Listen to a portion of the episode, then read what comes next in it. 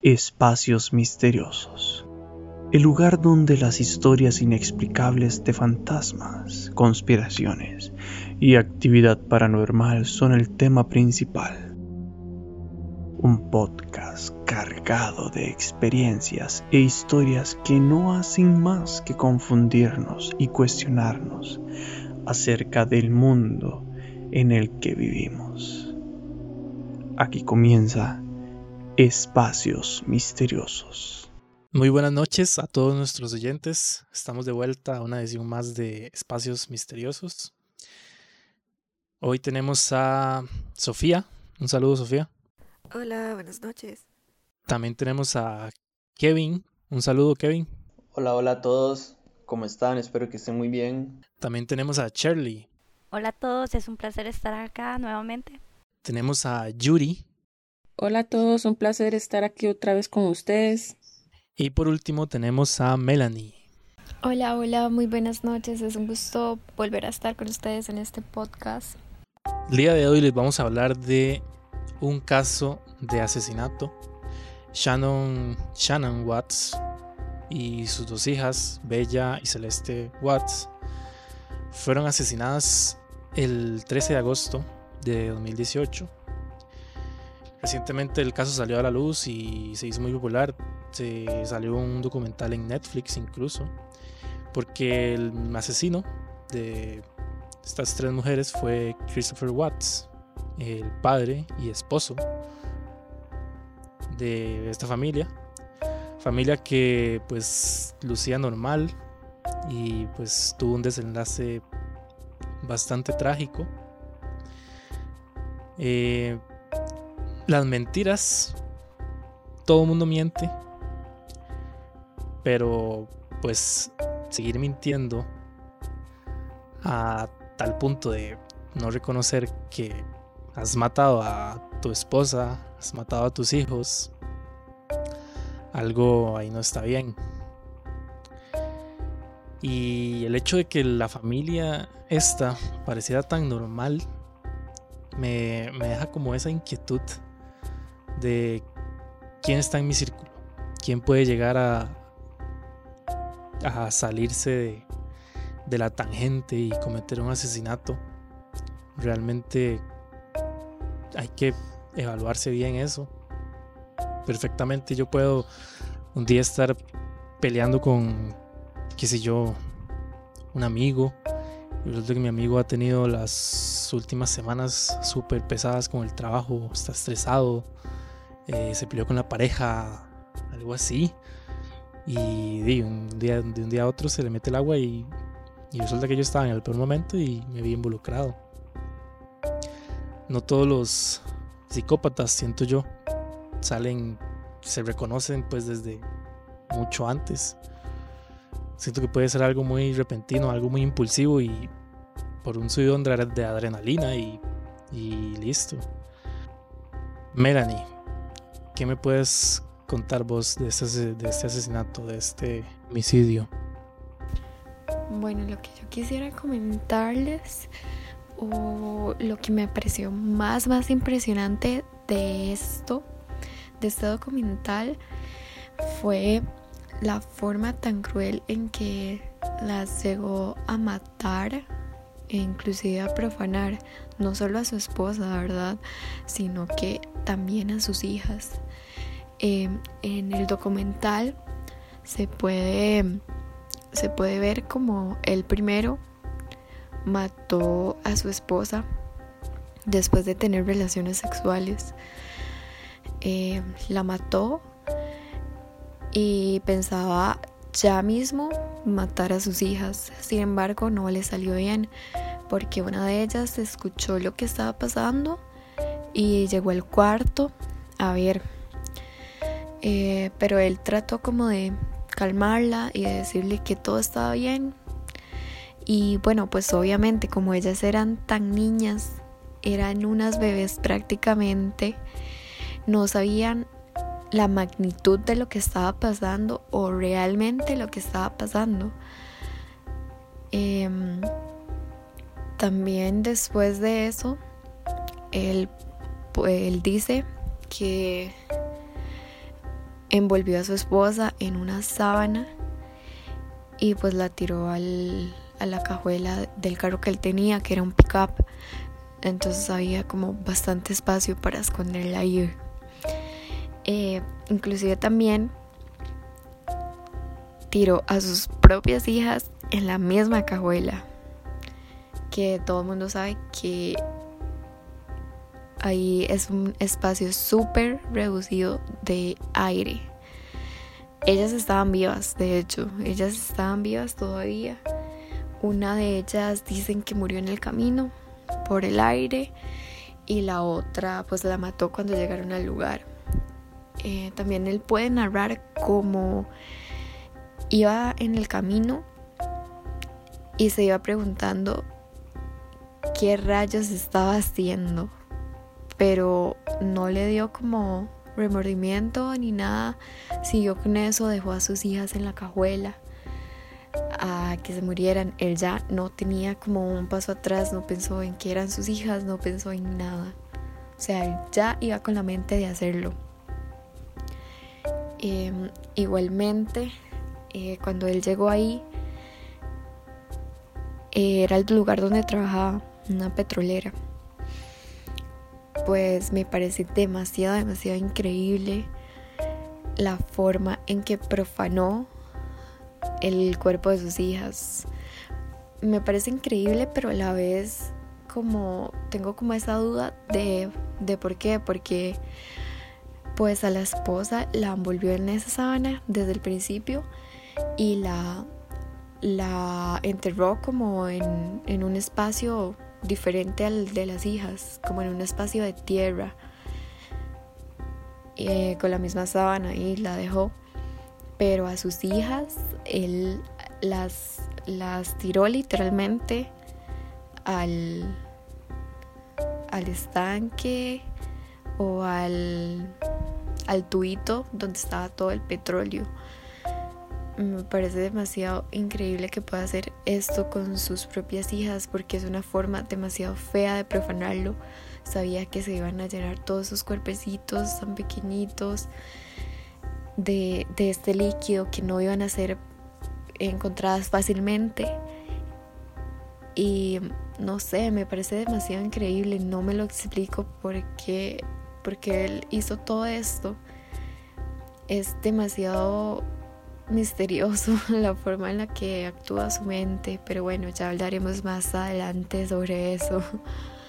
Pero sí, eso es básicamente lo que, lo que más me interesó de este documental o de este caso, la forma tan cruel en que puede actuar una persona.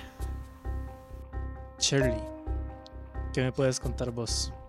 Bueno, a mí realmente este caso me parece sumamente impactante. Esta familia que parece normal, que todo parece estar bien, pero como dicen, nada es lo que parece. Hay, hay un montón de cosas atrás que nadie conoce o muy pocas personas conocen el, el hecho de que él mintiera, de que fuera infiel y, aún sabiendo que su esposa lo, lo sabía, él, él llegaba al punto de, de negarlo, él no, él no tenía este miedo. Pero aún más allá de, de, de todo lo que había oculto en su relación y todo, lo que más me impacta es cómo llega a acabar con la vida de dos niñas y de su esposa. Este, a lo que leí, investigué, vi que ella tenía ya como un pasado muy doloroso con sus exparejas y ella decía, cuando yo lo conocí, todo, todo era mejor, era, era más bonito, él era el hombre de mi vida. Y yo creo que ella jamás se pudo imaginar que él hiciera algo así, ¿verdad? y menos que lo hiciera con, con sus dos hijas, la forma en, en, que él llegó a deshacerse de sus cuerpos, eh, no, no sé si lo tenía meditado o no, pero, pero sí fue muy impactante eh, ver la historia, ver la noticia. Realmente al inicio cuando me di cuenta de este caso estaba viendo Facebook y empecé a ver como no memes, sino como imágenes donde decían como nunca sabes quién es el que te va a lastimar, nunca sabes quién puede llegar a matarte, que era como mencionaba la serie, uno no sabe en qué momento un amigo se le mete el agua o algo así. Pero la pregunta que más me llega o, el tema es cómo él llega a matar a sus hijas sin pensar en que tenían un futuro, sin pensar en qué querían lograr, sin pensar en nada. O sea, eran simplemente dos niñas y inofensivas realmente. Pero él no las veía así, yo siento que las veía como algo que podía perjudicar su futuro. Pero siento que no había ningún amor por ellas, nada, o sea, él no sentía nada. Y el hecho de que acabara con su vida de esta manera creo que es muy frío. El hecho de que la lleves a un lugar muy lejano y deje su cuerpo ahí, no sé, es, de alguien que no está bien mentalmente, ni, ni en muchos sentidos está bien, o sea, no. Y por más que aparentara él, él ser el hombre perfecto, ser el hombre de familia, creo que, que eso fue lo que impactó a muchos, ¿no? Sí, definitivamente impacta. Eh, de paso, los invitamos a ver el documental en Netflix. Se llama El caso Watts. Y Yuri, ¿qué me puedes contar vos? Claro, Sergio. Cuando yo vi este documental y llegué al final, cuando ya él confiesa, ¿verdad? Y dice que tiró a las niñas por el, este, en la fosa. Cuando él se devuelve, él empieza a hacer llamadas para cancelar la suscripción de las niñas en las escuelas. Además de esto, él empieza a hacer vueltas de una vez para este, vender su casa, por lo que es evidente que uno, que él estaba planeando ya este, esas muertes. Como decía Cherry, él simplemente dijo, es algo que me están estorbando, es algo que, que tengo que quitar para poder continuar con la vida que, que me surgió, que ahora tengo con esa nueva mujer, que la que la muchacha no tenía ni idea de quién era él. Cuando a él le dijeron, si confiesas, este, te podemos perdonar la vida. Entonces él dijo, él no vio otra opción. Él no, él no vio una opción más factible de salir de esa. Y él se ve que en, el juzgado él ni siquiera levanta la mirada. Yo no sé si por vergüenza o por qué, pero este, como, uno, como otros decían, él simplemente pudo haber dicho, me divorcio, me divorcio y, hago una vida nueva con esta otra mujer y listo. Pero yo no sé qué le pasaba a él por la cabeza, o si le pasaba algo por la cabeza, o si estaba poseído ahí rarísimo, porque definitivamente no es algo que una persona haga este, sin pensarlo. ya muchos meses este, con la esposa afuera, vio lo bonito que era la vida sin esposa, sin hijas, este, con una novia, este, solo ejercitándose, poniéndose disque atractivo para la muchacha y listo. Y, cuando volvió la esposa y ella tratando de conquistarlo, de estar con él y él simplemente la rechazaba.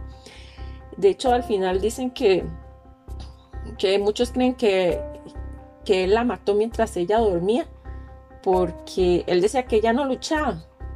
O sea, una mujer así simplemente no se deja matar y ya. Una mujer así lucha por su vida. Y, yo creo que él simplemente dijo, voy a quitar este estorbo y voy a seguir con mi vida. Qué duro, sí. No había escuchado eso de que la mató mientras dormía. Eh, Sofía, ¿qué me puedes contar vos? para seguir con lo que dijo Yuri, él era muy cínico, o sea, eso me impactó mucho porque él literal la dice que la buscaba, le mandó mensajes al celular, llamó a la escuela de las hijas para decir que no iban a ir, trató de vender la casa, eh, iba donde los vecinos a buscar pruebas en las cámaras. De verdad, él como que se autoengañaba diciendo que él no fue, o sea, como que yo creo que él mismo decía, ok, si yo digo que no fui, pues no fui, eh, me engaño, eh, yo lo olvido o yo no sé, porque de verdad en las entrevistas decía que querían que ellas volvieran a la casa, que donde sea que estuvieran, quería que estuvieran ahí. Cuando ella no aparecía en la mañana de como la, bueno, para empezar, eh, la esposa, Shanna, ella trabajaba vendiendo, era como por ventas por catálogos o algo similar, y se fue con una amiga de viaje. Entonces la amiga, ya cuando terminó ese viaje de negocios, la fue a dejar a la casa en la madrugada. Este, en la mañana de ese mismo día, digamos, la amiga la fue a buscar porque le pareció muy raro que no le respondieran los mensajes.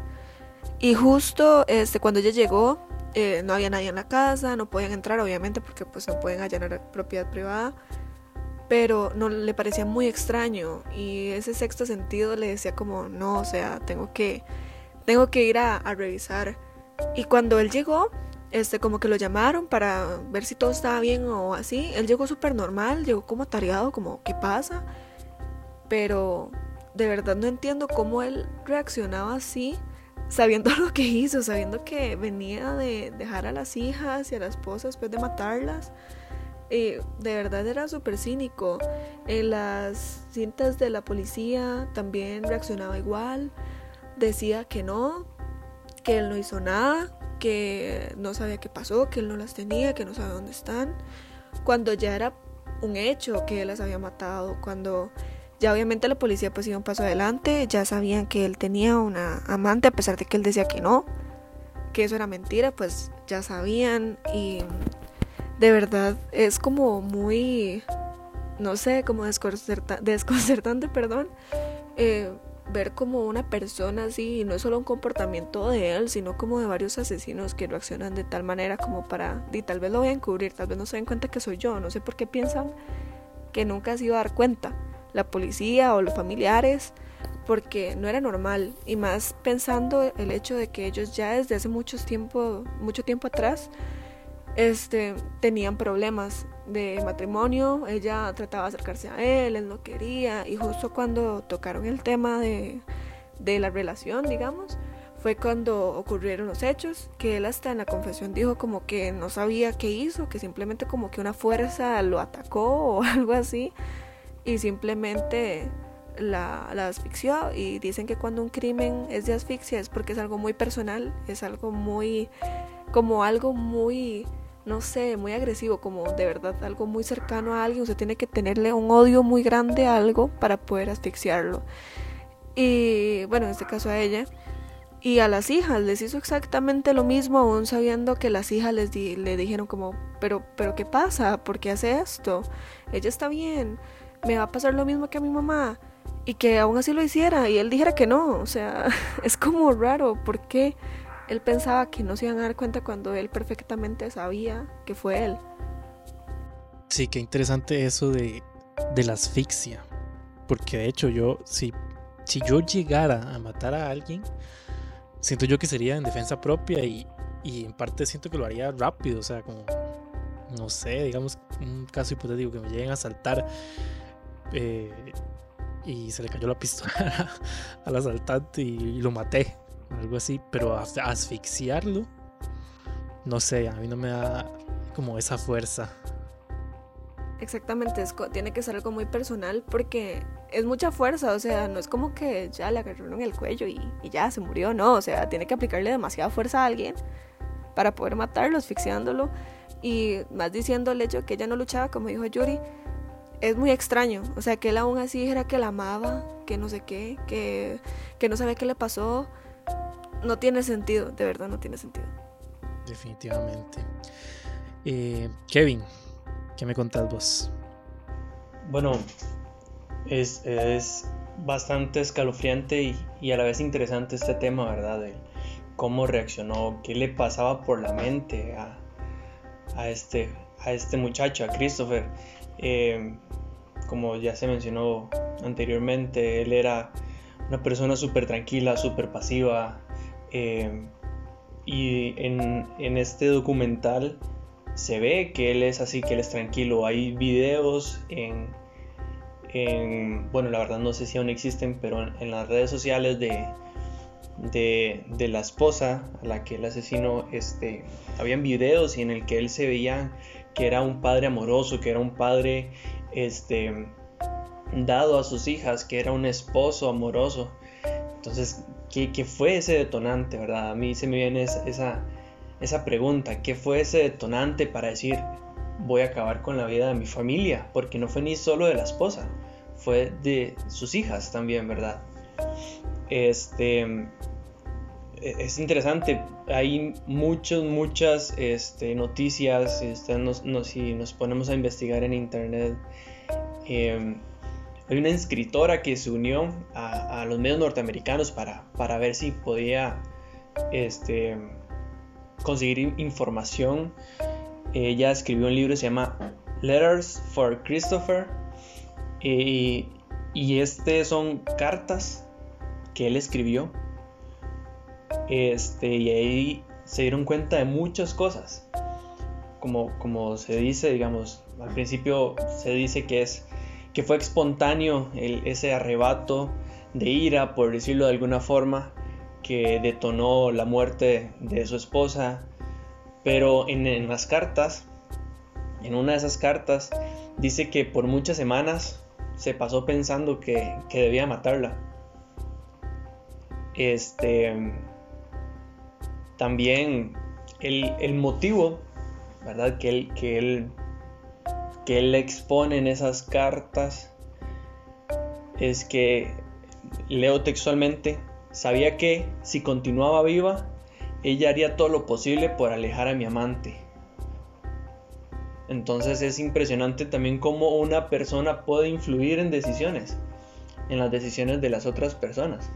Eh, y literalmente volverse loco para decir, voy a tirar todo esto que llevamos estos ocho años, si no me equivoco, a la basura para irme con otra persona, pero pero como, como lo decían también, eh, habían otros métodos, simplemente el divorciarse, el irse de la casa, desaparecer, eh, irse con amante, pero él literalmente estaba loco, loco, no sé si de amor por esa, por esa mujer, por la amante o qué, pero, pero fue bastante fuerte. Eh, y creo que es un caso que, que a pesar de que ya está cerrado porque ya tienen al culpable, en ciertas cosas sigue abierto porque se ven muchas eh, rarezas, por decirlo así, o muchas incongruencias con respecto a la forma de ser de él. Em, digamos, el, cómo pensaba él, cómo, cómo iba este, trabajando la mente poco a poco eh, de él, ¿verdad? Y era un, era, que sea como sea, ya, ya él estaba enfermo, estaba decidido a hacerlo, porque como, como lo decían esas cartas, ya venía pensando en, hacerlo, ya llevaba sus semanas dándole vuelta. Eh, de creo que es creo que es algo que se tiene que seguir estudiando porque como, se decía al principio, no sabemos a quién tenemos a la par. Ahora no sabemos a quién tenemos a la par porque él era un esposo, un, hijo, un, hombre ejemplar para muchas personas. Em, hay, hay, otra parte que sí me llamó mucho la atención, que él explica en una de sus cartas cómo fue, cómo fue que lo, dijo, que lo hizo. Em, lo leo explícitamente. Eh, cuando se durmió, de alguna manera supe cómo apretar con mis manos sus venas yugulares hasta que se cortó el flujo de sangre a su cerebro y se desmayó. Sus ojos se llenaron de sangre y mientras me miraba murió. Supe que se había ido cuando se orinó encima. Digamos, vean su, vean su, su, forma de pensar, ya él lo tenía pensado cómo hacerlo. Él esperó el momento. En otra parte dicen que él sabía que él acostara a sus hijas, que sabía que, cuando los fue a acostar eh, en la noche anterior iba a ser la última noche en que lo iba a hacer. Entonces, em, es un tema que me imagino que los psicólogos deben de estudiar, que deben de analizar en todo momento, porque como les digo, hay muchos asesinos seriales y y psicópatas y cosas así. Y se sabe ya científicamente hablando de que, que hay partes del cerebro afectadas em, muchas veces para que una persona llegue a actuar así, pero ¿qué le pasaba a este hombre por la mente? ¿Qué, tenía en su cerebro? Si era algo físico, si era algo psicológico meramente o psiquiátrico. Este, hay muchas, muchas interrogantes que uno podría decir eh, que se, puede, se pueden plantear. Eh, pues lamentablemente ya queda algo como una historia no muy bonita para la para el futuro pero también siento que es algo que, que, que se tiene que analizar porque hay una frase que decían los abuelos eh, caras vemos, corazones no sabemos, decían. Y, hay muchas personas que, que, podemos ver sonriendo, podemos ver este, tranquilamente y, y tal vez tengan un pasado oscuro, no sabemos. Sí, definitivamente esto es todo un tema que podríamos seguir conversando y nos dan la madrugada. Pero por cuestiones de tiempo, lo dejamos a dejar aquí. Eh, vamos a irnos despidiendo uno a uno. Sofía. Muchas gracias por escuchar, espero que les haya gustado y sí tenemos que tener en cuenta eso de que no todas las personas a nuestro alrededor son buenas, uno puede ver, uno cuando se imagina una persona mala, se imagina como alguien muy feo, hablando digamos de, no sé, como que se sienta incómodo o algo parecido, Jamás uno va a pensar que es un papá, un esposo ejemplar o que es súper bueno en el trabajo, que todo lo quieren. Entonces uno tiene que tener en cuenta eso, que eh, una persona no es necesariamente lo que aparenta y una persona por amor entre comillas jamás va a matar a alguien. Entonces hay que tener cuidado con esas cosillas. Completamente. Yuri. Este, fue un gusto estar aquí con ustedes. Este, es muy triste este, oír de esta historia. Lamentablemente no es la única. Así hay muchas historias este, en el mundo donde este, padres matan a sus hijos, tus hijos matan a sus padres.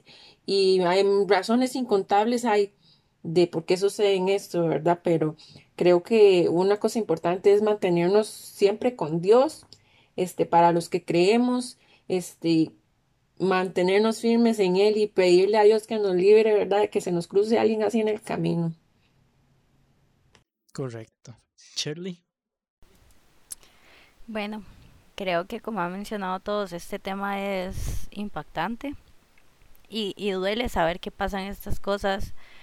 Eh, duele saber que cómo matan a sus hijos y a las personas que supuestamente aman y cómo no piensan en el daño que pueden causar, ¿verdad? Pero creo que esto es como parte también de, de estar aquí en este mundo. Y creo que también es responsabilidad de nosotros ayudar a las personas que lo necesitan y nos están dando señales. Kevin, una pequeña despedida. Bueno, la verdad, eh, invitarlos, invitarlos a que vean ese, ese documental que está en Netflix. es bastante interesante. Em, y como decía, como decía Sofía, saber que las personas que, tenemos a nuestro alrededor no siempre son buenas o no siempre son tan buenas. Este, ser conscientes de eso y pues tampoco es el, el desconfiar de todo el mundo, es simplemente ser un poco precavido con las personas eh, que conocemos, con las personas que vemos, eh, con las personas que interactuamos día con día. Eh, vino y a, cuidarse, ¿verdad? Esperar, esperar en Dios que esto no vuelva a pasar, no vuelva a pasar en mucho tiempo, porque lamentablemente sabemos que, que hay muchas personas enfermas de la mente, que puede llegar a pasar que, pueden hacer estas, estas atrocidades de quitarle la vida a alguna persona. Y pues muchas gracias por escucharnos. Eh, Melanie. Definitivamente. Bueno, como les estaba recalcando en mi parte, es impresionante cómo un padre puede hacer esto con sus propias hijas, su, su propia sangre. Y pues nada, espero que les gustará mucho el podcast y nos vemos en otra edición. Y eso sería todo para esta edición. En la próxima edición vamos a estar hablando sobre anomalías en la Tierra. Los esperamos y nos vemos. Esperamos hayas disfrutado esta sesión con nosotros. Este es un tema muy difícil de comprender y te queremos dejar este dato. Ted Bundy, uno de los asesinos seriales más crueles y famosos del mundo, irónicamente solía trabajar en una línea telefónica de ayuda a víctimas de agresión sexual y prevención de suicidios. ¿Sabías esto? Hasta la próxima, aquí en Espacios Misteriosos.